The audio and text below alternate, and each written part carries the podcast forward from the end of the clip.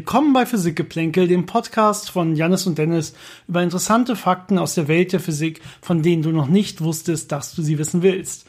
Äh, oder vielleicht doch, vielleicht sollten wir das irgendwann mal abändern. Das, äh, ich glaube, am Anfang wollten wir deutlich ähm, ja, geheimere, verstecktere Sachen erklären, als wir jetzt wirklich machen. Wir reden ja hier wirklich über die Relativitätstheorien und über Lichtgeschwindigkeit und so weiter. Äh, vielleicht sollten wir uns irgendwann mal einen anderen Spruch überlegen am Anfang. Ich bin mir nicht ganz sicher. Was sagst du? Ja, ist halt nicht so leicht, kreativ zu sein. Kreativität nicht so unser Ding. Ich weiß nicht. Also, in der heutigen Folge auf jeden Fall geht's ähm, um Überlichtgeschwindigkeit.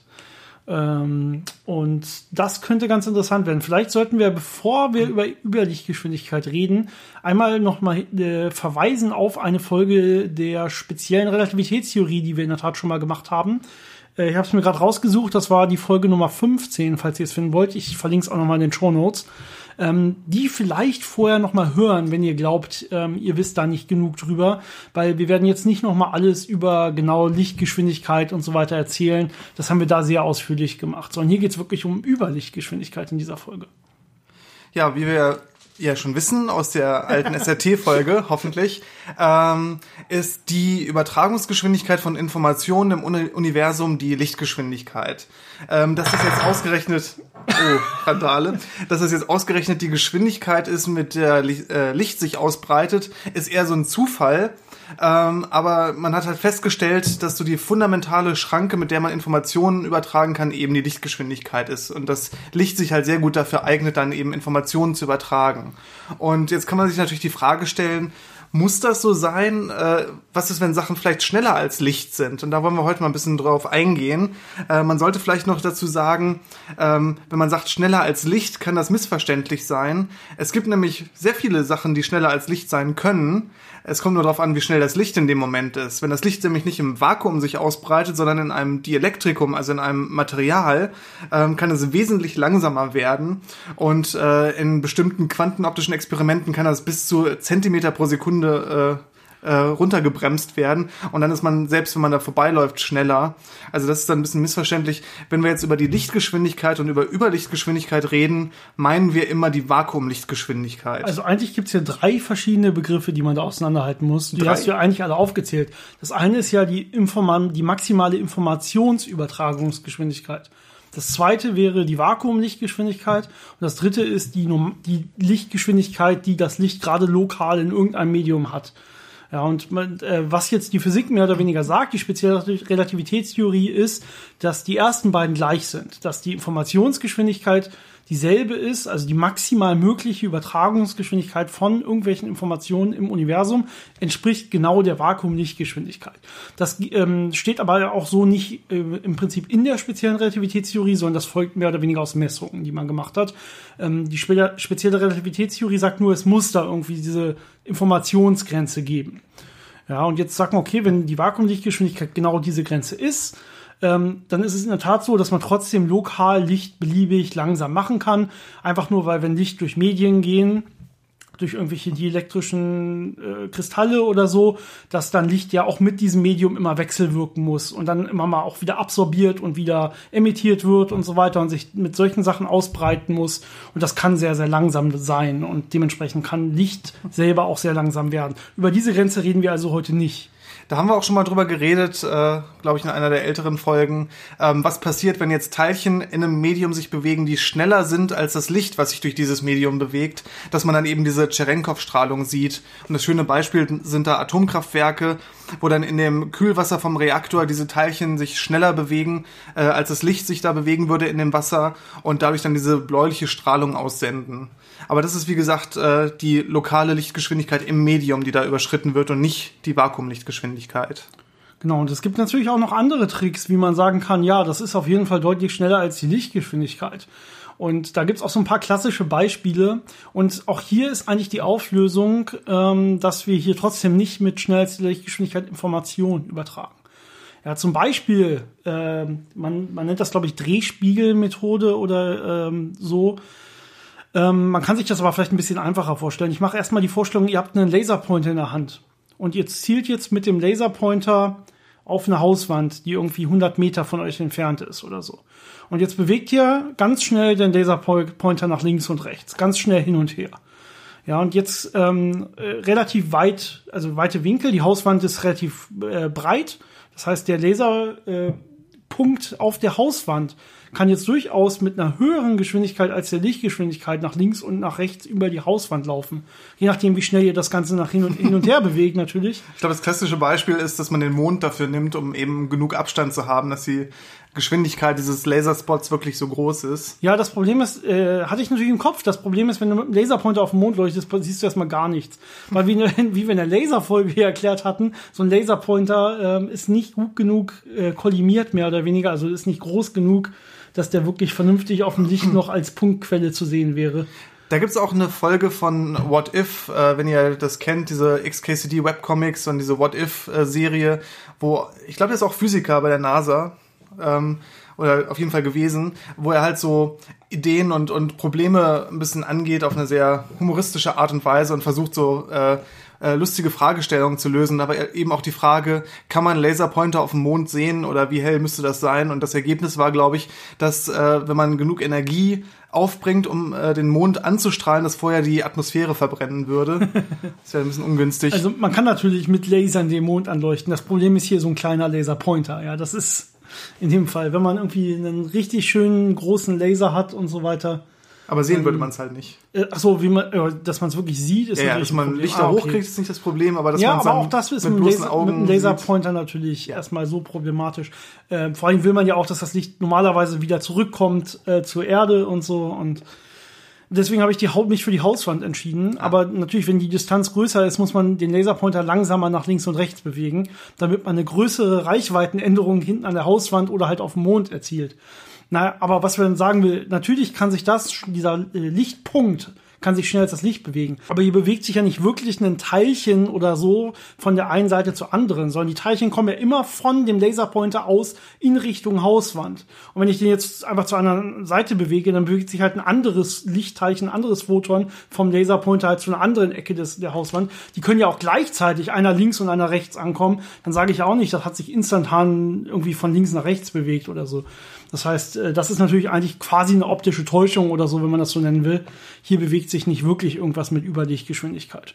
Ja, wenn man einfach davon ausgeht, dass das jetzt ein Objekt ist, dieser Lichtpunkt, äh, könnte man denken, äh, dass sich das mit Überlichtgeschwindigkeit bewegt, aber es ist eben eher so ein Gedankenkonstrukt, was man sich da, was, was man da sich bewegen sieht. Und das ist dann so ein bisschen so ein Trugschluss.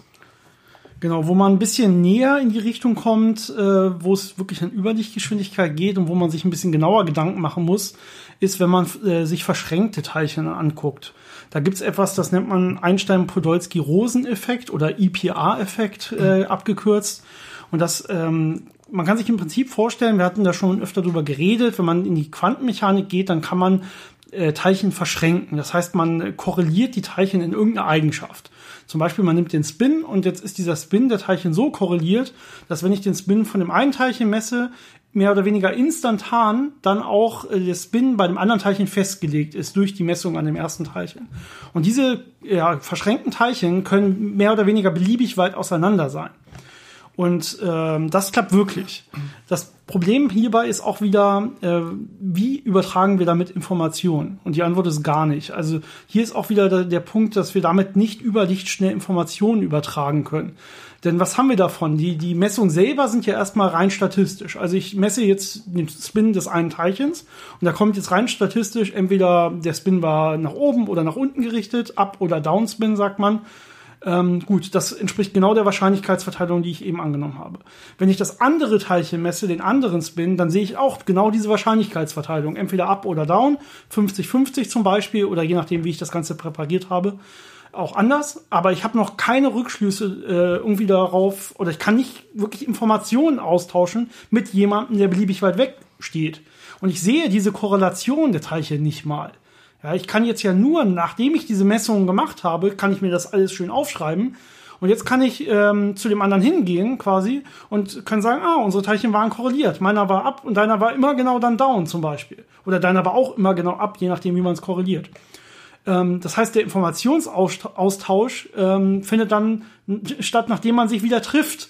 Und das ist natürlich innerhalb der Lichtgeschwindigkeit, dass dann der eine zum anderen fährt oder so.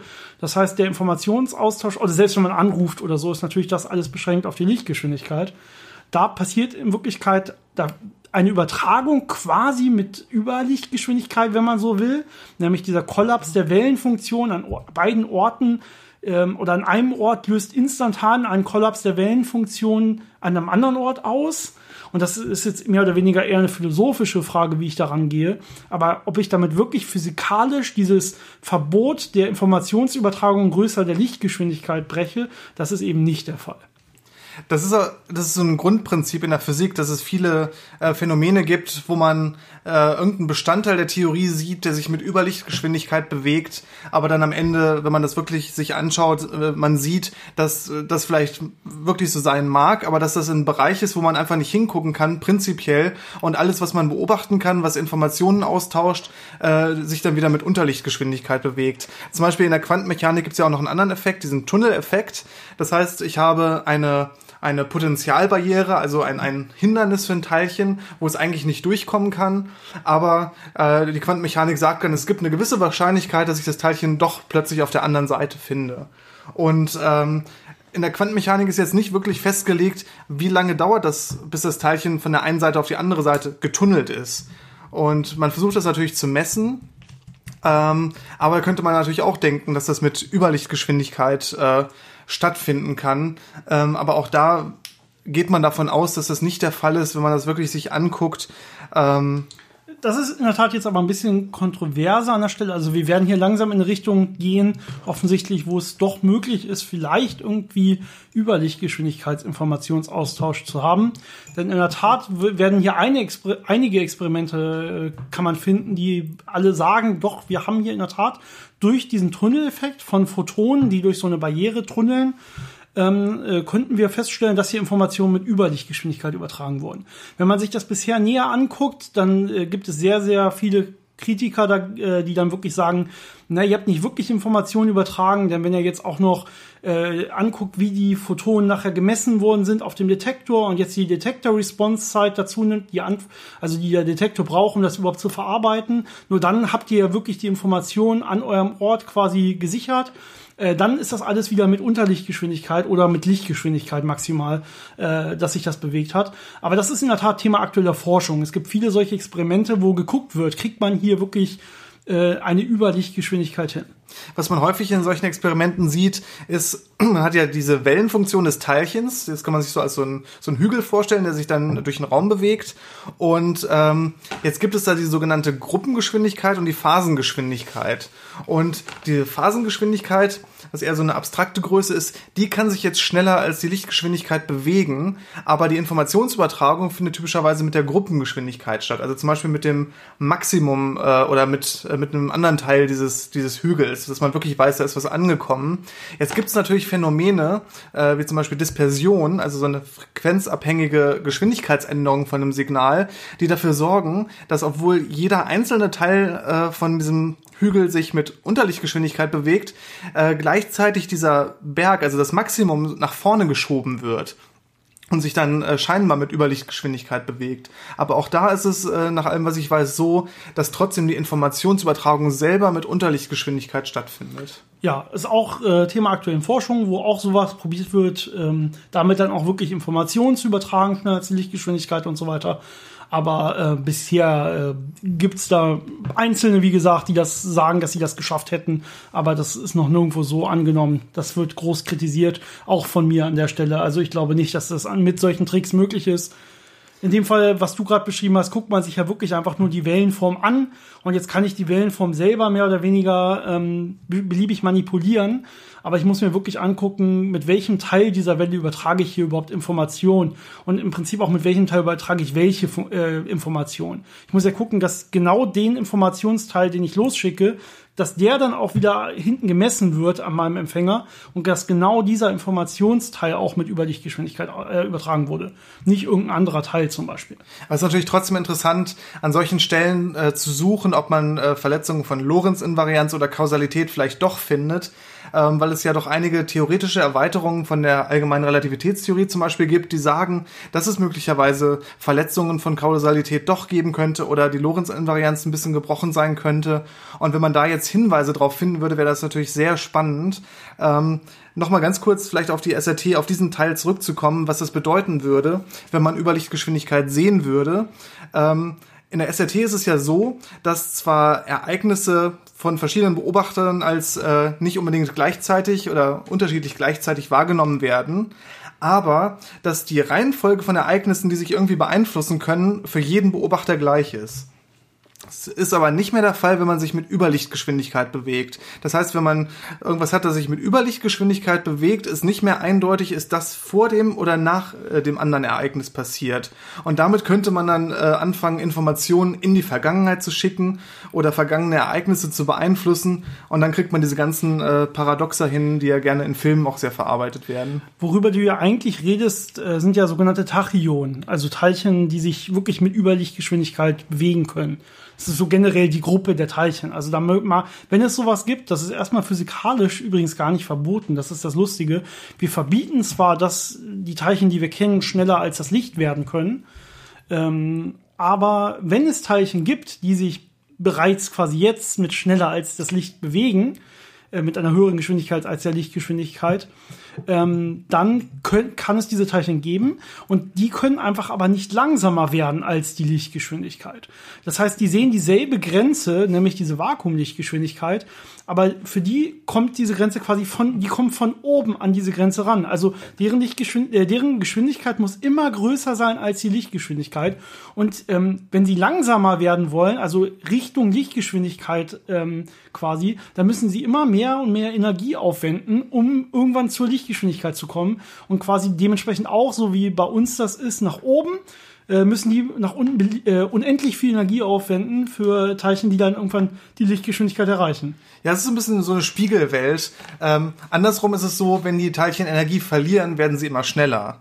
Und jetzt könnte man sich überlegen, äh, es gäbe Tachyonen und die hätten eine Ladung. Und wir alle wissen ja, äh, Ladung strahlt ab, wenn sie beschleunigt wird.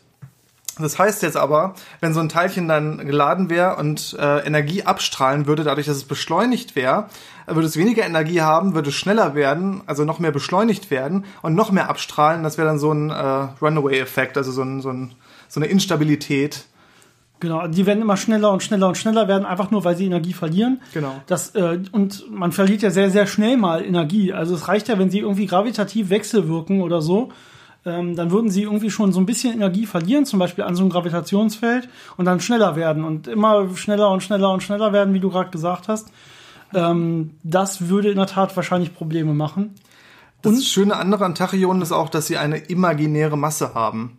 Also keine reelle Masse, wie wir das aus dem Alltag kennen, sondern eben, äh, man müsste mit komplexen Zahlen rechnen, dann hat man wirklich eine imaginäre Masse. Ja, also wenn man sich hier die schöne Einstein-Gleichung anguckt, also die Energie-Impuls-Beziehung hier wirklich anguckt, also nicht nur E gleich mc Quadrat, sondern wenn ich noch den Impuls mit reinnehme, äh, dann ist das einfach, geht das einfach aus der reinen Mathematik hervor, nämlich dieses, ähm, dieses m Quadrat, was ich dann da drin stehen habe in der Energieimpulsbeziehung, ähm, das muss negativ sein, ansonsten kann ein Teilchen nicht schneller als das Licht fliegen. Das heißt, es ist nur möglich, dass ein Teilchen mit Überlichtgeschwindigkeit existiert, also zum Beispiel ein Tachyon. Ein reiner mathematischer Trick, es muss eine imaginäre Masse haben. Das heißt, da muss dieses i mit drin stehen, weil i Quadrat dann minus eins ist. Und damit wäre dieses m Quadrat dann negativ und dann würde diese Gleichung wieder aufgehen. Ansonsten ist die nicht erfüllbar für Teilchen mit Geschwindigkeiten größer c. Ja. Äh, was ganz interessant ist, es gibt viele äh, Theorien oder, oder ähm, Arbeitstheorien, also zum Beispiel so einfache Stringtheorie-Modelle, die jetzt nicht äh, erwartet, wo nicht erwartet wird, dass sie realistisch sein könnten, aber womit man halt äh, mathematisch spielen kann. Und die haben teilweise Tachyonen als Teilchen äh, in der Theorie mit drin.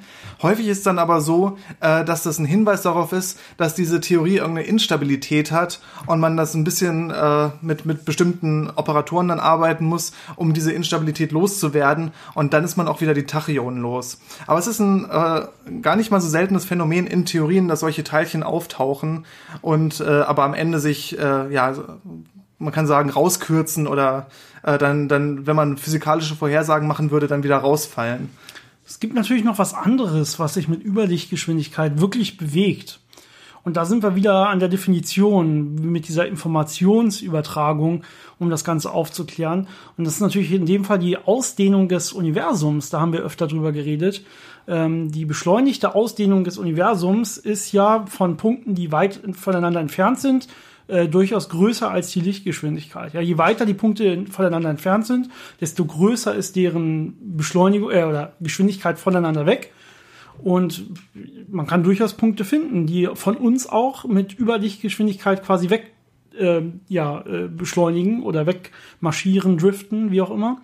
Ähm, das Problem ist natürlich, man kann die nicht richtig sehen, weil das Licht, was von denen zu uns kommt, ähm, bewegt sich ja nur mit Lichtgeschwindigkeit. Und wenn die sich aber mit Überlichtgeschwindigkeit quasi wegbewegen, dann wird uns das Licht nie erreichen. Ja, das ist so ein bisschen das Problem.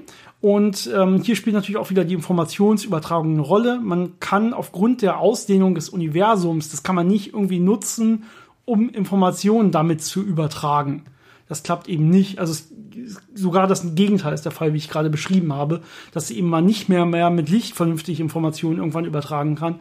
Man kann es wirklich, also man kann das durchrechnen. Das heißt, das widerspricht quasi nicht dieser Regel. Ja, zu guter Letzt äh, erinnern wir uns noch an eine ein, ein historisches Ereignis, wo man gedacht hat, man hat überlichtschnelle Teilchen entdeckt. Und zwar war lange nicht klar, ob Neutrinos eine Masse haben oder nicht, oder ob sie sich möglicherweise überlichtschnell bewegen könnten. Und das war bevor man diese Neutrino-Oszillationen äh, vernünftig vermessen hat, um zu sehen, dass sie eine Masse haben. Und damals hatte man halt äh, am äh, am CERN Neutrinos äh, produziert genau. und äh, im Gran Sasso Labor in Italien dann gemessen ja. und hat dann äh, geguckt, wie lange haben die gebraucht und hat festgestellt, das war schneller als äh, die Lichtgeschwindigkeit das erlauben würde. Und äh, da gab's äh, großen ja, großes Medienecho und ganz viele Leute, die ein Paper veröffentlicht haben, um das zu erklären. Ähm, aber mit ganz viel Arbeit und, und äh, ganz genauem Hinschauen und Suche hat man dann herausgefunden, dass es kein wirklicher physikalischer Effekt war, sondern es einfach ein Kabel irgendwo an der Stelle, wo äh, das Timing übertragen wird. Das heißt, wo, wo man die Uhren mit synchronisiert, um zu sagen, wann ist es denn überhaupt angekommen. Dass das lose war und dann eben diesen, diese, diese Timing-Unsicherheit äh, verursacht hat, die dann dazu geführt hat, dass man dachte, äh, es hätte sich mit Überlichtgeschwindigkeit bewegt.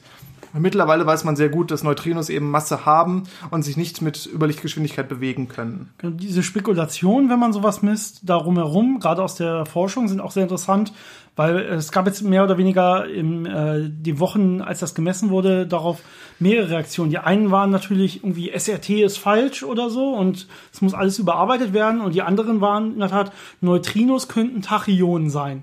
Das wäre ja aufgrund der Theorien nicht verboten. Ja, und dann, das waren die beiden Reaktionen. Also erst, entweder es passt noch ins Bild und wir haben einfach nur jetzt Tachyonen doch gefunden oder es passt eben doch gar nicht ins Bild. Und das ist ein Grund dafür, die Physik ähm, anzupassen, mehr oder weniger, oder zumindest die Gleichungen anzupassen, die die Wirklichkeit beschreibt. Ähm, was wir eigentlich heute nicht machen wollten, da haben wir vorher darauf hingewiesen, ähm, ist vernünftig über oder in Ruhe über Zeitreisen zu reden. Das ist ein Problem, was ähm, bei, durch Tachyonen hast du vorhin schon erklärt, da müsste es irgendwie so laufen, dass Kausalitäten werden verletzt. Also man kann nicht mehr wirklich sagen, was ist vorher, was ist nachher. Ähm, das ist dann auch bezugssystemabhängig auf einmal, was äh, der eine sieht das eine vorher und der andere sieht das andere vorher, obwohl die sich quasi kausal trotzdem beeinflusst in, beeinflussen in beiden Bildern. Äh, und damit könnte man dann auch sowas machen wie in der Tat Zeitreisen oder so Informationen in die äh, Vergangenheit zurückschicken und so. Wir haben uns gedacht, wir machen, das ist ein großes, spannendes Thema, da werden wir eine eigene Folge noch zu machen über Zeitreisen. Da gibt's ja auch verschiedene ja, Theorien, die das prinzipiell erlauben, verschiedene Wege, wie man das irgendwie vielleicht mal technisch umsetzen könnte oder auch nicht. Ich habe oft mit Gravitationswellen zusammen äh, Fragen bekommen über Zeitreisen. Interessant. Jetzt müssen wir auch nochmal gucken, warum das eigentlich äh, gedacht wird, dass das ja, da, damit zu tun haben Da sehe ich keinen großen Zusammenhang. Das habe ich noch nicht verstanden. Interessant. Aber auf jeden Fall werden wir darüber heute nicht wirklich reden, sondern wir sind gleich schon am Ende. Es war eine bisschen kürzere Folge. Ho äh, hoffe, gefällt euch trotzdem. Äh, freut euch auf jeden Fall auf die Zeitreisenfolge, die kommt noch. Und, und hat jemand geschrieben, dass wir auf jeden Fall noch die Laserfolgen zu Ende machen sollen. Keine Angst. Also wir haben noch mindestens zwei weitere Anwendungen von Lasern äh, Folgen geplant. Äh, das braucht auch nur ein bisschen mehr Zeit in der Vorbereitung. Heute hatten wir, hat es leider nur für eine kurze Folge gereicht. Dafür kommt sie diesmal schon Sonntag wieder raus und nicht erst Dienstag für die letzten zwei Wochen. Ähm, Und wahrscheinlich danach die Woche schaffen wir auch wieder Sonntag die Folge rauszubringen. Das ist immerhin etwas. Ja, wir sind relativ stark verplant momentan, mhm. aber klappt ganz gut. Schreibt uns bitte trotzdem weiter Fragen und ähm, Themenvorschläge. Wir brauchen dringend neue Themenvorschläge. Unsere Liste, also wir haben noch genug für nächsten Wochen und so, aber unsere Liste wird kleiner und kleiner. Sie wird nicht äh, größer momentan. Dementsprechend, äh, wir, sind, wir sind sehr offen. Schreibt euch, was euch interessiert, worüber mal was gelesen habt, aber es nicht verstanden habt, welche Begriffe ihr mal ein bisschen näher untersucht haben wollt. Äh, würde uns auf jeden Fall sehr freuen. Wir können uns erreichen wie immer, entweder über E-Mail ähm, physikgeplänkel at gmail.com. Physikgeplänkel zusammengeschrieben, Geplänkel mit AE, steht auch nochmal in den Show Notes zu diesem Podcast. Oder schreibt uns einfach über unsere Social Media Profile Physik-Geplänkel, entweder auf Instagram oder auf Facebook. Äh, oder natürlich auf Patreon, wo ihr uns auch unterstützen könnt. Da würden wir uns sehr drüber freuen. Ja, ansonsten war es das, glaube ich, für diese Woche über die Überlichtgeschwindigkeit. Äh, bis zur nächsten Woche. Habt noch eine schöne Zeit. Bis dann.